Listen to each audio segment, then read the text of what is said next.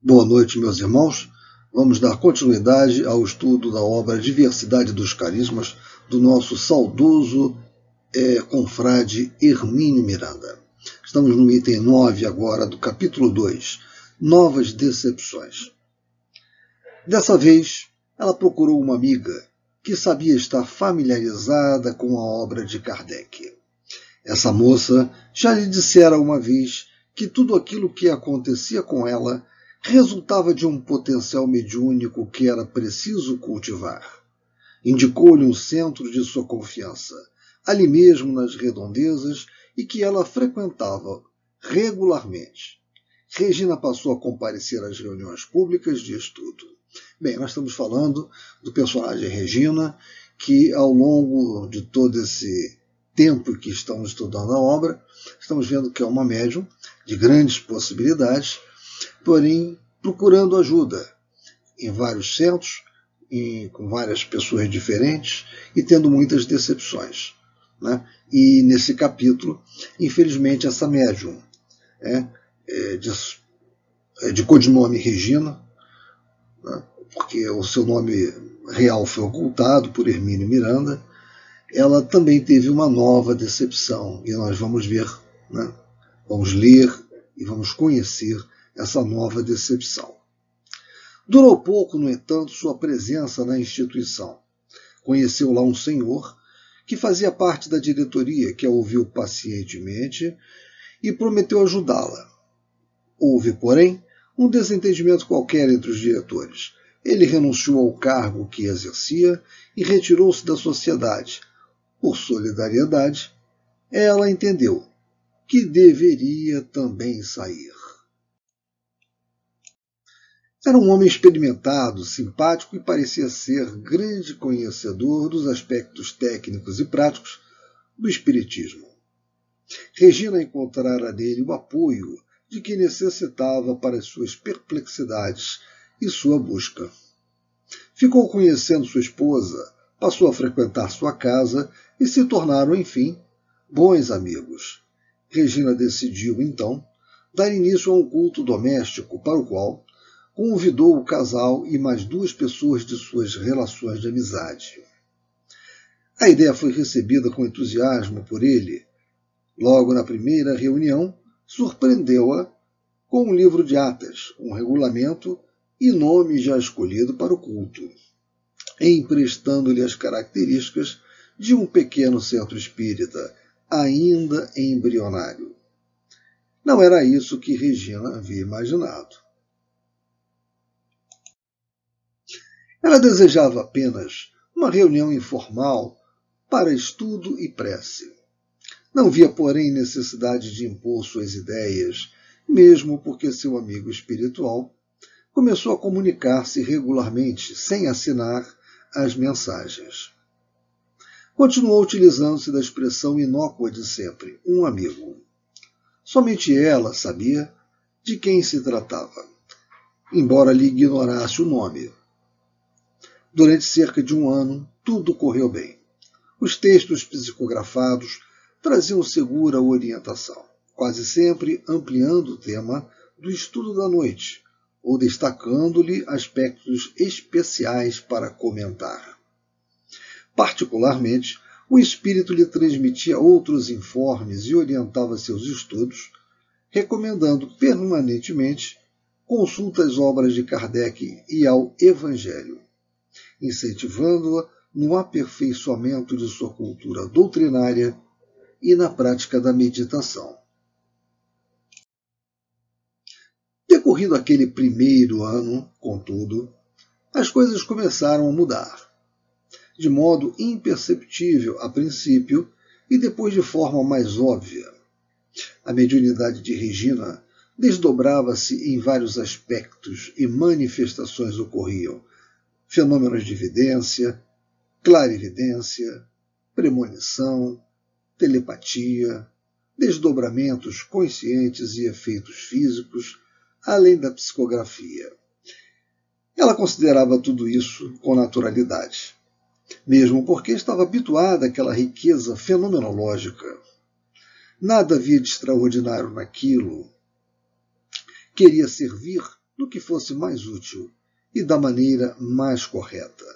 Não sonhava projetar-se com o exercício da mediunidade, por entendê-la acertadamente como simples instrumento de trabalho. Estava convicta de que não lhe teriam sido proporcionados tais recursos sem um objetivo determinado. Não, por certo, para sua satisfação particular ou para exibir fenômenos insólitos perante uma plateia fascinada. O senhor, seu amigo, contudo, começou a ficar cada vez mais empolgado com aquela inesperada variedade de faculdades mediúnicas. Acabara de descobrir uma médium de notáveis possibilidades e não iria perder a oportunidade de trabalhar com ela a fim de desenvolver suas faculdades segundo sua metodologia pessoal. Cada vez mais entusiasmado, assumiu o comando das atividades cumulando-a de elogios e expressões de admiração. Começou a exigir dela certas atitudes e exercícios. Fazia experiências, planejava reuniões especiais, trazia amigos para as assistir, colocando a médium em evidência, empolgado pelas comunicações que vinham por intermédio dela. Ao que tudo indica, tinha em mente desenvolver em torno dela um grupo de maiores proporções com o qual pudesse conduzir seu trabalho à sua maneira. Não que isso fosse em si mesmo censurável, mas é preciso reconhecer que sua atitude implicava riscos e dificuldades imprevisíveis. Para Regina, foi uma encruzilhada se também se deixasse envolver pela empolgação do amigo, certamente teria enveredado pelo caminho que ele traçara para ela. E não sabe o que poderia ter acontecido, por melhores que fossem as intenções. Logo, porém, os espíritos amigos demonstraram de maneira inequívoca que não aprovavam os planos traçados com tanto entusiasmo. Os fenômenos passaram a escassear e desapareceram de modo misterioso e inexplicável para ele. O amigo espiritual deixou de se comunicar. Às vezes era visto por Regina ao seu lado, na reunião. Ela sabia que ele ali estava, mas nada dizia. Ele também não se pronunciava. Era só uma presença vigilante, preocupada talvez e amorosa. O homem começou a ficar impaciente e a exigir dela concentração e mais concentração, desejando, quase impondo, que ela produzisse os fenômenos de antes de qualquer maneira. Irritava-se com o silêncio dos espíritos e a culpava severamente. Não conseguia esconder seu desapontamento e sua frustração. Novo risco estava implícito nessa atitude. Regina poderia muito bem ter forçado a produção de fenômenos fraudulentos, consciente ou inconscientemente, apenas para atendê-lo ou cedendo à sua pressão. Felizmente manteve-se firme. Não podia evitar, porém, a aflitiva sensação de fracasso. Mas resistia, chegando mesmo a dizer-lhe com franqueza que não poderia inventar uma comunicação ou um fenômeno apenas para contentá-lo. Ele argumentava que havia qualquer coisa errada no seu procedimento, e isso estaria afastando as entidades.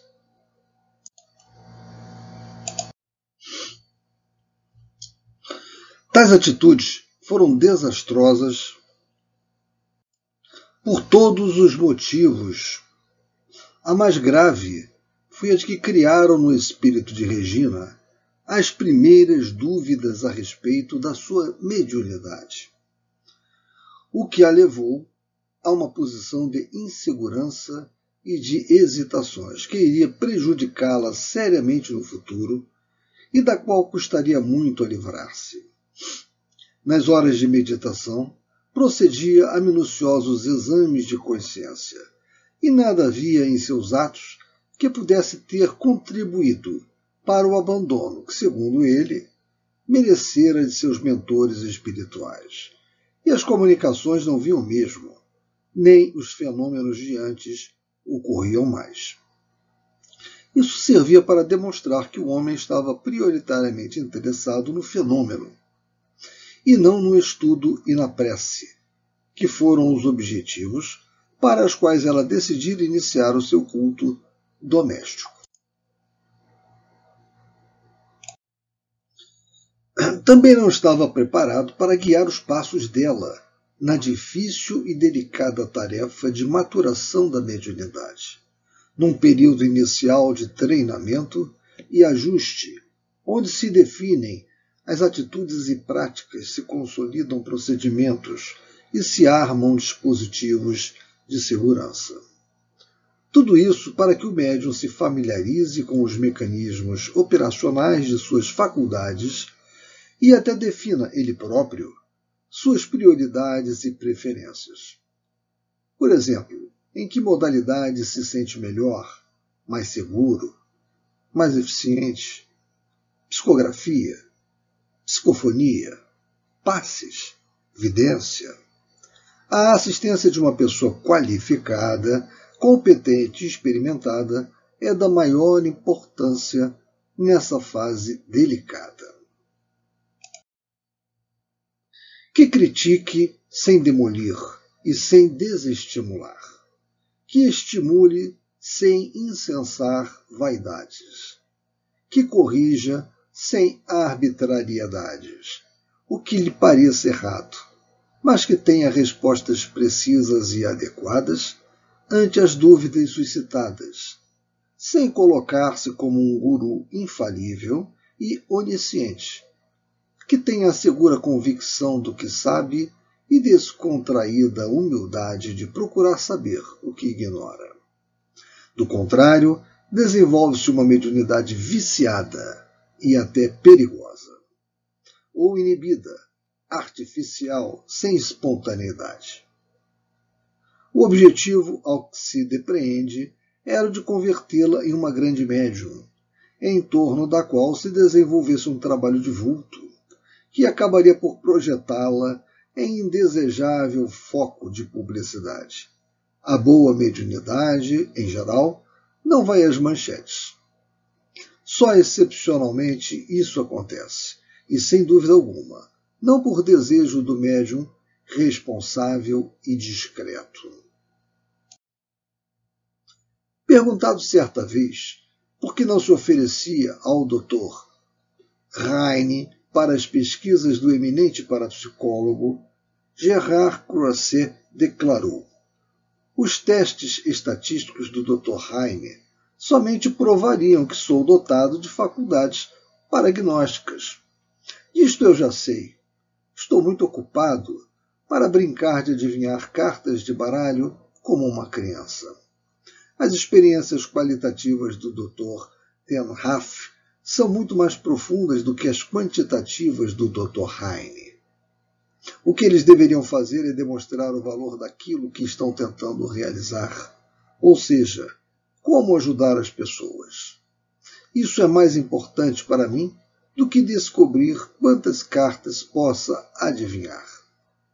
Pollack, 1965. Jack Pollack. Eis aí um sensitivo que sabe o que quer e não se deixa envolver pelo fascínio da publicidade ou pela pesquisa destinada a provar o óbvio. E olhe que o Dr. Heine, na época em que aqui esteve, era um eminente parapsicólogo, um cientista reconhecido, né, e, e, e, todos esses predicados que possuía né, poderiam muito bem é, envolver né, um médium que não tivesse essa, essa fortaleza de princípios, né, como está aqui. Percebendo tudo isso, Regina tomou uma decisão drástica, convidando os participantes do grupo, delicadamente, mas com inabalável firmeza, a porem um fim às reuniões. Nada impedia, declarou ela, que continuassem seus trabalhos em outro local. com outras pessoas, mas ali, na sua casa, não havia mais condições de fazê-lo. Terminou dessa maneira desagradável uma tarefa que ela havia idealizado com amor, simplicidade e boa vontade. Sua decepção foi grande. O risco agora estava em cruzar os braços e abandonar para sempre as tentativas da prática mediúnica, que lhe trazia tantos problemas e tensões.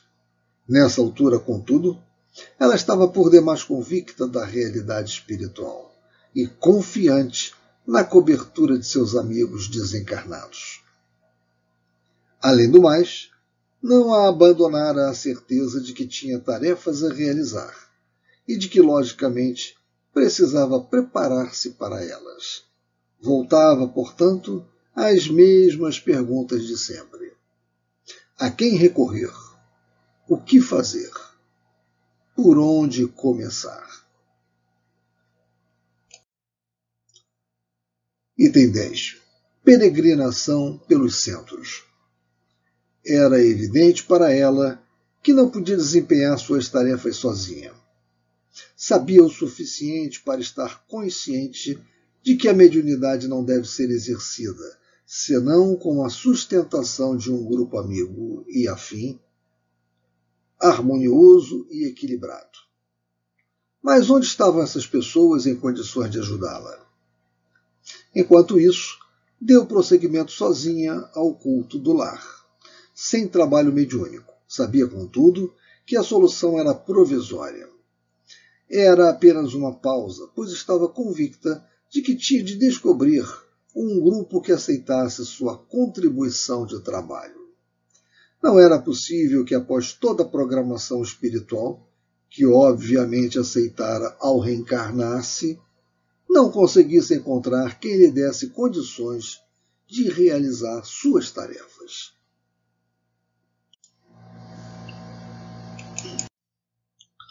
Começou sua peregrinação por diversos grupos, descobertos segundo orientação de um ou outro amigo. A rotina era sempre a mesma. Mal chegava procurando uma acomodação, um cantinho para trabalhar, para oferecer sua cota de colaboração, as coisas começavam a complicar-se.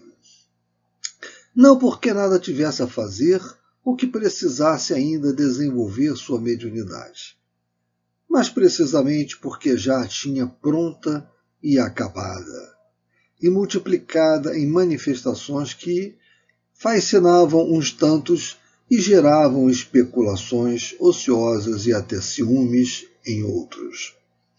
Como acolher em grupos já formados na tradição de uma prática cristalizada o médium que chega, diferente, fora dos padrões locais? Ela via tudo isso de modo diferente. Considerava a mediunidade uma atividade natural e espontânea não se sentia mais importante ou diferente dos outros. Acostumara-se desde cedo com os fenômenos com os quais convivera toda a sua vida consciente. Só desejava trabalhar sob orientação confiável junto a quem pudesse ajudá-la, para que ela, por sua vez, também pudesse servir. Nada mais. Os dirigentes, contudo, queriam dela a atitude padrão, a que estavam habituados. Médium que não se enquadrasse nas condições julgadas ideais não servia. Era considerado indisciplinado, personalista, sujeito a influências negativas ou dominado por fenomenologia anímica, o terrível fantasma que assombra tanta gente boa. Infelizmente para ela, ou felizmente, sua mediunidade não se enquadrava naquele tipo de trabalho e de modelo. Para a sua desgraça maior, ou felicidade, ela ainda não aprendera a controlar as assinaturas das comunicações. Os espíritos escreviam seus textos por suas mãos e assinalavam seus nomes verdadeiros. Isso não estava bem, segundo lhe diziam com ar preocupado. Ela não tinha condições de receber certas entidades, certa vez psicografou um belo soneto sobre a caridade, que foi muito apreciado. Ela, pessoalmente, embora dotada de boa cultura, não se dedicava à poesia, ainda mais aquele tipo de poesia tão pessoal da notável brasileira que a assinou, Alta de Souza. Foi um Deus nos acuda. Um dos dirigentes, também médium, não daquela modalidade, chamou-a em particular e lhe fez uma preleção um tanto desajeitada sobre o cuidado que era preciso ter com assinaturas de entidades importantes. Aquilo era perigoso. Era muito cedo para ela estar recebendo tais entidades, que só viam por determinados médiums de maior experiência, mais prestígio e status. Ela ouviu em silêncio a preleção e registrou-a como nova contribuição à sua insegurança. Só podia a advertência ter um sentido. O dirigente da casa estava convicto de que o soneto não era de Alta de Souza, e sim de um espírito mistificador que se aproveitara da inexperiência da pobre e bisonha médium. Cuidado! Era a palavra que ficara ressoando como um eco em sua memória. Meu Deus, que dificuldade! Onde estava a saída daquele confuso emaranhado de atalhos e de perplexidades, de frustrações e desencantos? Era isso então a mediunidade? Seriam mesmo esses vexames e aflições necessários e indispensáveis ao seu exercício? Então não era um fenômeno natural, como sempre ela pensara? Que havia riscos ela sabia lera, lera sobre isso no próprio Kardec. Mas somente no próprio Kardec. Mas por que estrangular o fenômeno no nascedouro? Somente porque pairava sobre ele uma suspeita de suspeita. Era isso que ela não entendia. As coisas continuavam confusas e obscuras para ela.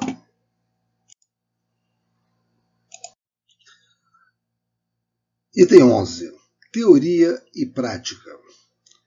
Pelo que podemos observar do relato contido nas páginas precedentes, são muitas e imprevistas as dificuldades a vencer na fase inicial da mediunidade. Não faltam turbulências, inquietações e perplexidades, nem pessoas despreparadas, mas que se julgam entendidas que não apenas podem complicar seriamente as coisas, como também, ou melhor dizendo, como até levar o médium iniciante a enveredar por atalhos nos quais acabará por perder-se. Suponhamos, contudo, que o sensitivo, homem ou mulher, tenha conseguido atravessar ileso ou apenas com algumas equimoses e cicatrizes de pequena monta esse período de turbulência inicial. Está ciente de que dispõe de faculdades mediúnicas que precisam ser ajustadas e postas a serviço do próximo. Acabou conseguindo chegar, são e salvo, a um grupo confiável, onde é acolhido com boa vontade e compreensão.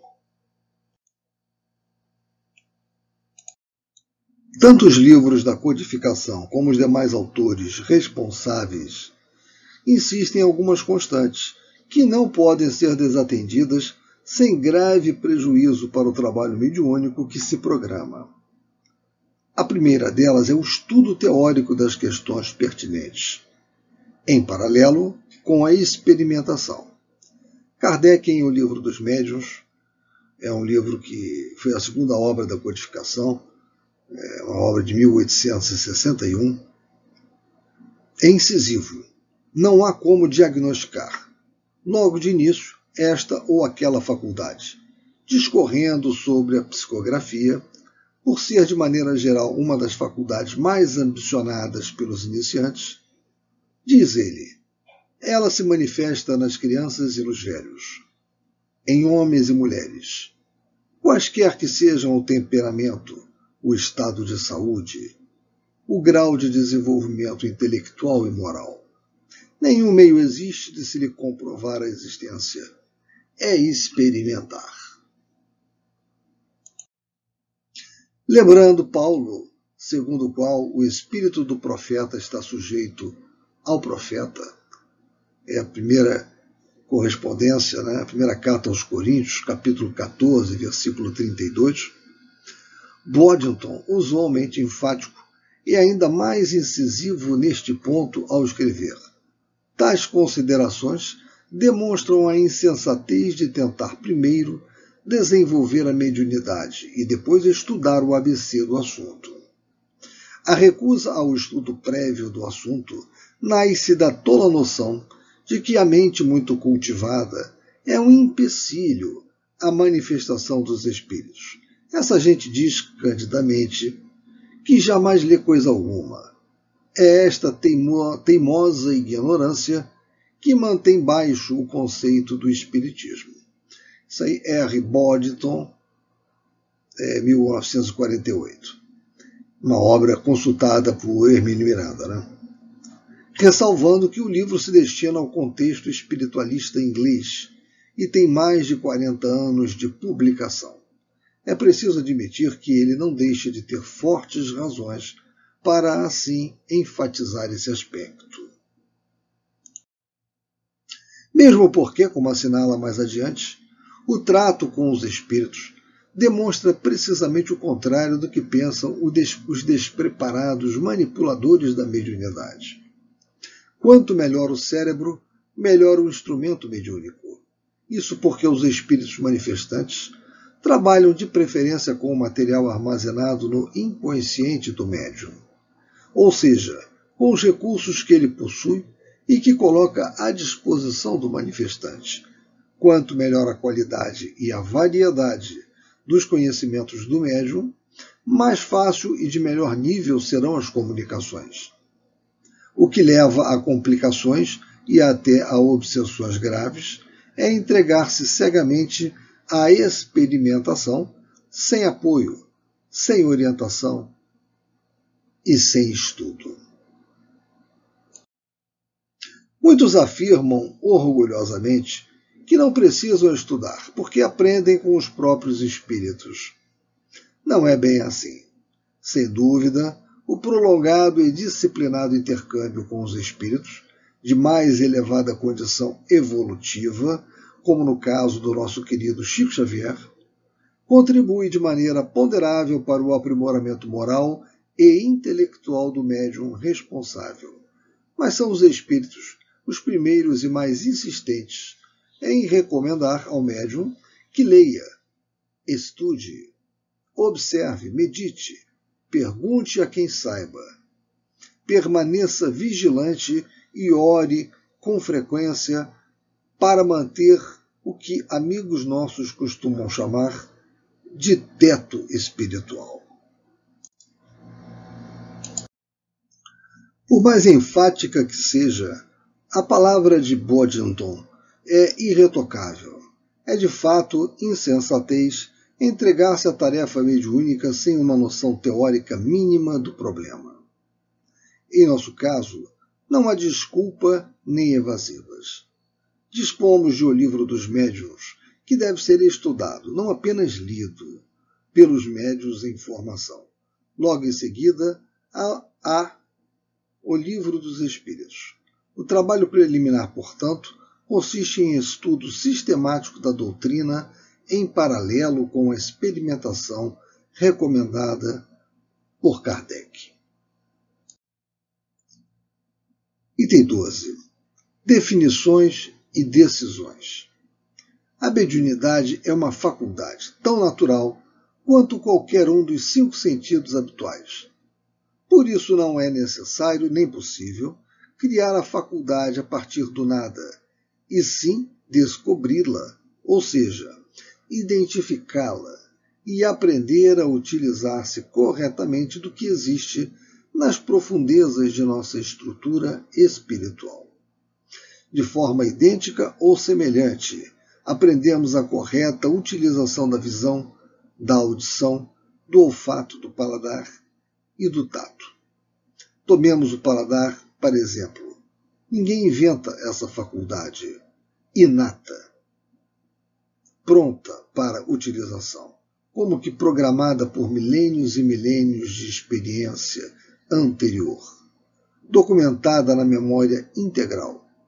É preciso, contudo, em cada existência que se reinicia, reaprender a utilizá-lo adequadamente para selecionar alimentos e definir preferências ou recusar substâncias prejudiciais. Não se pode afirmar que o paladar está sendo desenvolvido, e sim que está sendo exercitado para que dele se faça bom uso. Os primeiros anos de uma criança são praticamente destinados a um aprendizado sobre a melhor maneira de utilizar-se do seu corpo físico. É como um sofisticado aparelho vivo que acabamos de receber de alguma loja, mas sem o respectivo manual de operação. As faculdades e potencialidades estão todas ali, à nossa disposição. Mas alguém tem de nos ensinar, paciente e metodicamente, a melhor maneira de nos utilizarmos delas. Isso vai desde a alimentação e eliminação a hábitos de higiene, postura, linguagem. É como caminhar. Os primeiros passos são incertos e oferecem riscos de queda, e por isso precisamos de amparo de pessoas mais velhas, que nos transmitam o legado da sua experiência. O principal obstáculo na fase inicial do treinamento mediúnico está na ânsia prematura de obter mensagens reveladoras antes de um claro entendimento do processo e de suas dificuldades.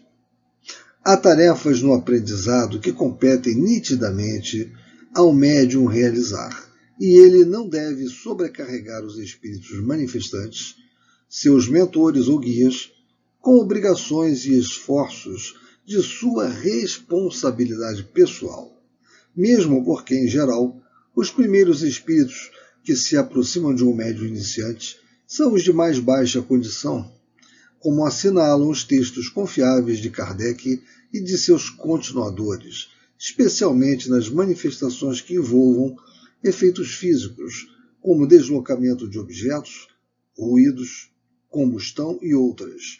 O médium é que terá de esforçar-se por adotar uma disciplina pessoal que possibilite a aproximação de seus amigos espirituais.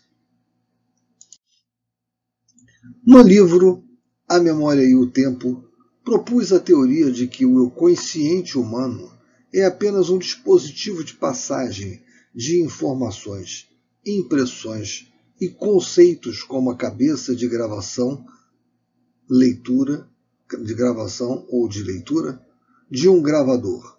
Os imensos arquivos da memória ficam no inconsciente, como na memória de um computador superpotente. É com esse material tornamos a lembrar que trabalham os espíritos manifestantes dotados de competência suficiente para manipular tais dispositivos. Por conseguinte, quanto mais rica a memória inconsciente, mais fácil o trabalho dos manifestantes, muito mais fácil do que se, do que se tiveram, do que se tiverem eles, e às vezes o fazem, de vestir os conceitos que desejam transmitir com seus próprios recursos, uma vez que não os encontram suficientes e adequados nos arquivos inconscientes do médium. A abundância de material, digamos, de boa qualidade no psiquismo do médium resulta em economia de energia no processo, pois a entidade manifestante não terá de fazer o esforço conjugado de criar ali as condições mínimas de que necessita para manifestar de maneira correta o seu pensamento.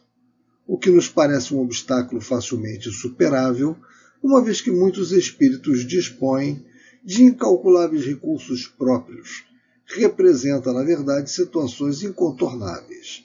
Mesmo em O Livro dos Espíritos, por exemplo, é comum os espíritos declararem que não têm como transmitir certas informações mais complexas porque não dispõem de palavras adequadas. Não é que faltem a eles palavras, dado que pensam sem palavras, com ideias, imagens e conceitos complexos. Eles apreendem e transmitem complexas noções em bloco, em síntese. No dizer de Bodton, um ser encarnado pode levar uma vida inteira a desdobrar uma só frase, pejada de significado, consequências e implicações. Não lhes falta, pois, a palavra, e sim a nós. Não encontram em nós, ou mais especificamente no médium, as expressões necessárias, as noções mínimas que pudessem utilizar como material de construção das ideias que desejariam transmitir. Em algumas oportunidades, eles declararam que nem eles conheciam suficientemente o problema. O comum, no entanto, é não encontrarem recursos nas estruturas de conhecimento dos médiuns postos à sua disposição.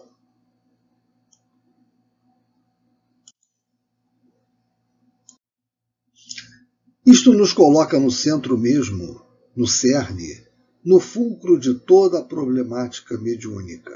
O pensamento, como lembra Boddington, a tarefa do médium é explorar o universo do pensamento. O médium precisa manter desobstruídos os canais psíquicos, onde circulam suas ideias, para que por esses mesmos canais, e com esse mesmo material psíquico, utilizando-se de sua energia mediúnica, possam os espíritos igualmente fazer circular suas ideias. Mediunidade é, pois, uma transfusão de pensamento.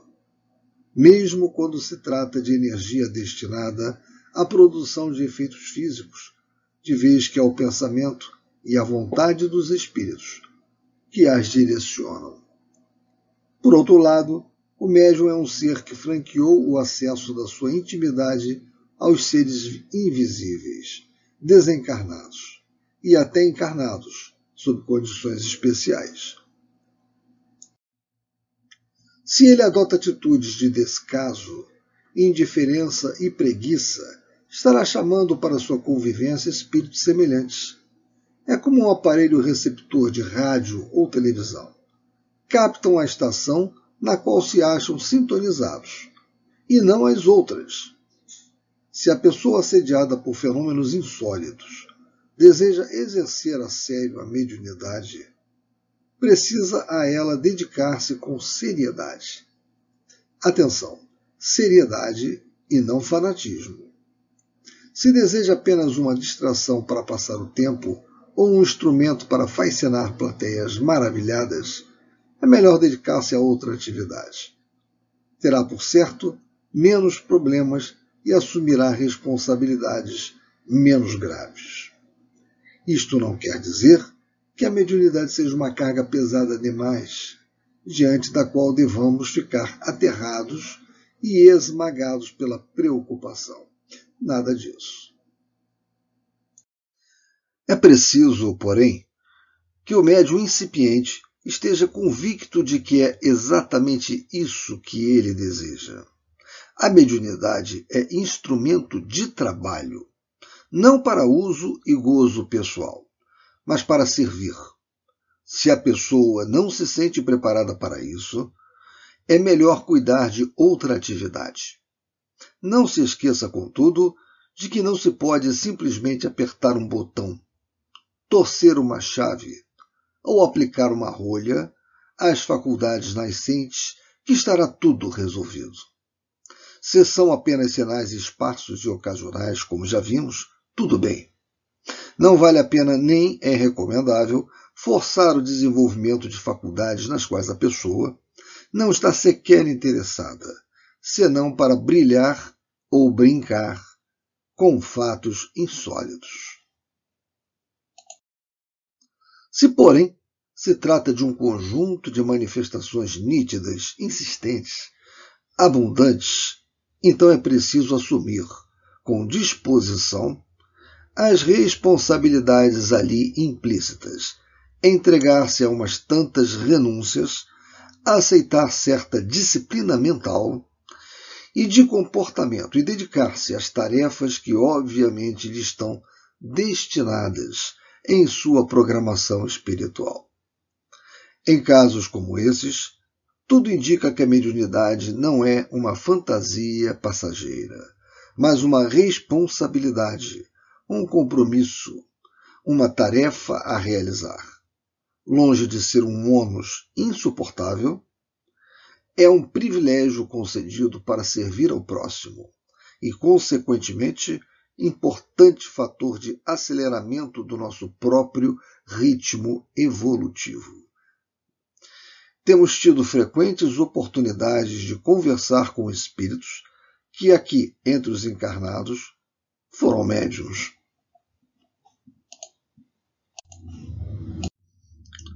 Estão sempre bem aqueles que exercem suas tarefas com dedicação e boa vontade, ainda que com falhas inevitáveis no contexto da imperfeição humana.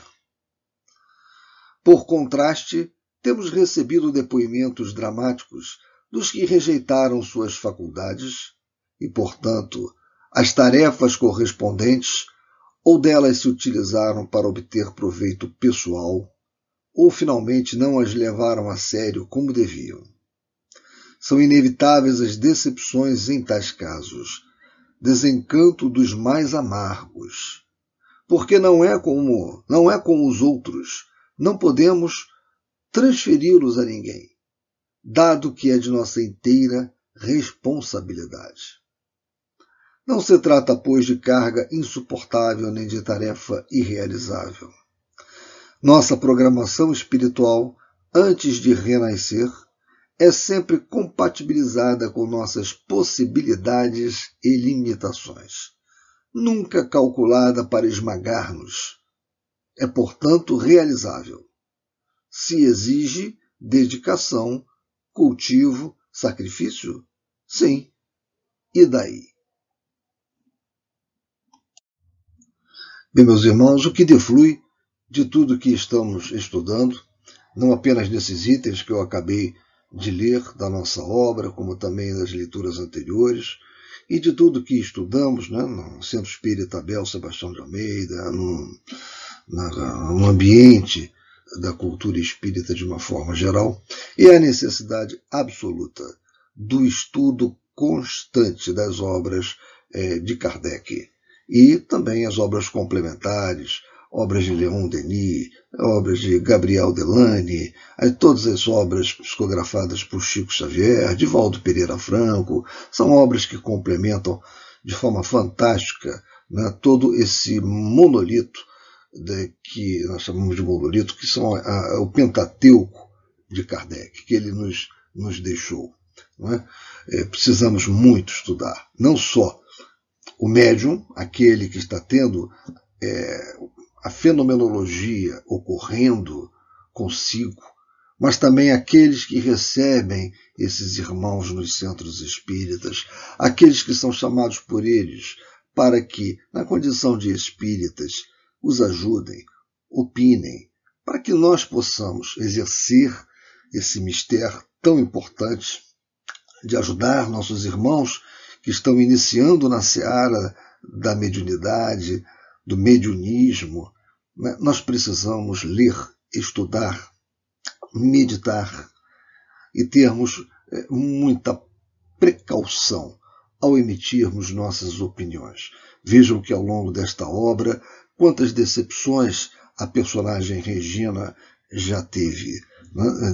Na parte que estamos lendo, que acabamos de fazê-lo, né? ela teve uma decepção muito grande com um dirigente de um centro espírita onde ela foi, né? que ela acabou inclusive chamando ele para que participasse de um culto do evangelho no lar, e ele não soube é, conduzir-se adequadamente, não soube auxiliá-la adequadamente para que aquele ambiente pudesse vir a frutificar. Né? Da mesma forma, um analista né, espírita, como o, o, Hermínio Miranda ressalta bem, né, mas um analista, é, que, um psicoanalista que não soube ajudá-la, não soube utilizar os recursos que o Espiritismo, né, o ferramental que o Espiritismo fornece, para poder ajudar a Regina. Da mesma forma, num centro espírita onde ela foi e ela estava recebendo mensagens, é, ela se viu de frente a, a entendimentos errados quanto às mensagens que estava recebendo, notadamente por causa da assinatura de Alta de Souza. Né? Então você tem, tem todo aquele, aquele mundo de suscetibilidades, né? pessoas que são vaidosas, que se acham né, a, as pessoas mais importantes no campo mediúnico de uma determinada casa e que não abrem espaço para aqueles que estão entrando com grandes possibilidades mediúnicas, grande contribuição para fornecer. Mas por que, que essas pessoas da casa não ajudaram adequadamente Regina? Porque, além de terem a vaidade né, assim, assodada, né, é, de uma forma acerba no seu comportamento, tinham pouco estudo. Não estavam preparadas pelo estudo. Então, meus irmãos, é, a mensagem que a gente pode trazer aqui é, para essa finalização de hoje é sobre a necessidade absoluta do estudo. Certa vez, e lá se vão muitos anos, eu era, na época, né, falando em termos físicos, eu era muito jovem, estávamos começando uma juventude espírita no Centro Espírita Abel Sebastião de Almeida, e eu me lembro que fui ouvir uma palestra de Divaldo Pereira Franco é, no Ministério da Fazenda, na Avenida Erasmo Braga, aqui no Rio de Janeiro. E queria muito conversar com ele para que ele desse uma orientação né, para mim, para que eu pudesse levar para os outros jovens que estavam na casa né, o que, que ele sugeria. E fiquei depois da palestra de Divaldo, né, naquela fila enorme, como quem já foi a palestra de Divaldo sabe. Né, comprei um livro é, e fiquei ali aguardando uma, a assinatura de Divaldo, o autógrafo de Divaldo na obra, né, até que chegou o meu momento e eu perguntei a ele, Divaldo, eu gostaria muito de uma orientação sua, nós estamos começando um grupo espírita na casa de Abel Sebastião de Almeida e gostaria de ter uma mensagem sua para que eu possa levar para os jovens. Divaldo olhou para mim e disse: Meu filho, estudem, estudem, e a última, e a última coisa, estudem. Né? Então é isso. Precisamos estudar muito. Meus irmãos, muito obrigado pela atenção. Que Deus nos envolva, nos ampare e esteja sempre a nos orientar e iluminar o nosso caminho. Muito obrigado.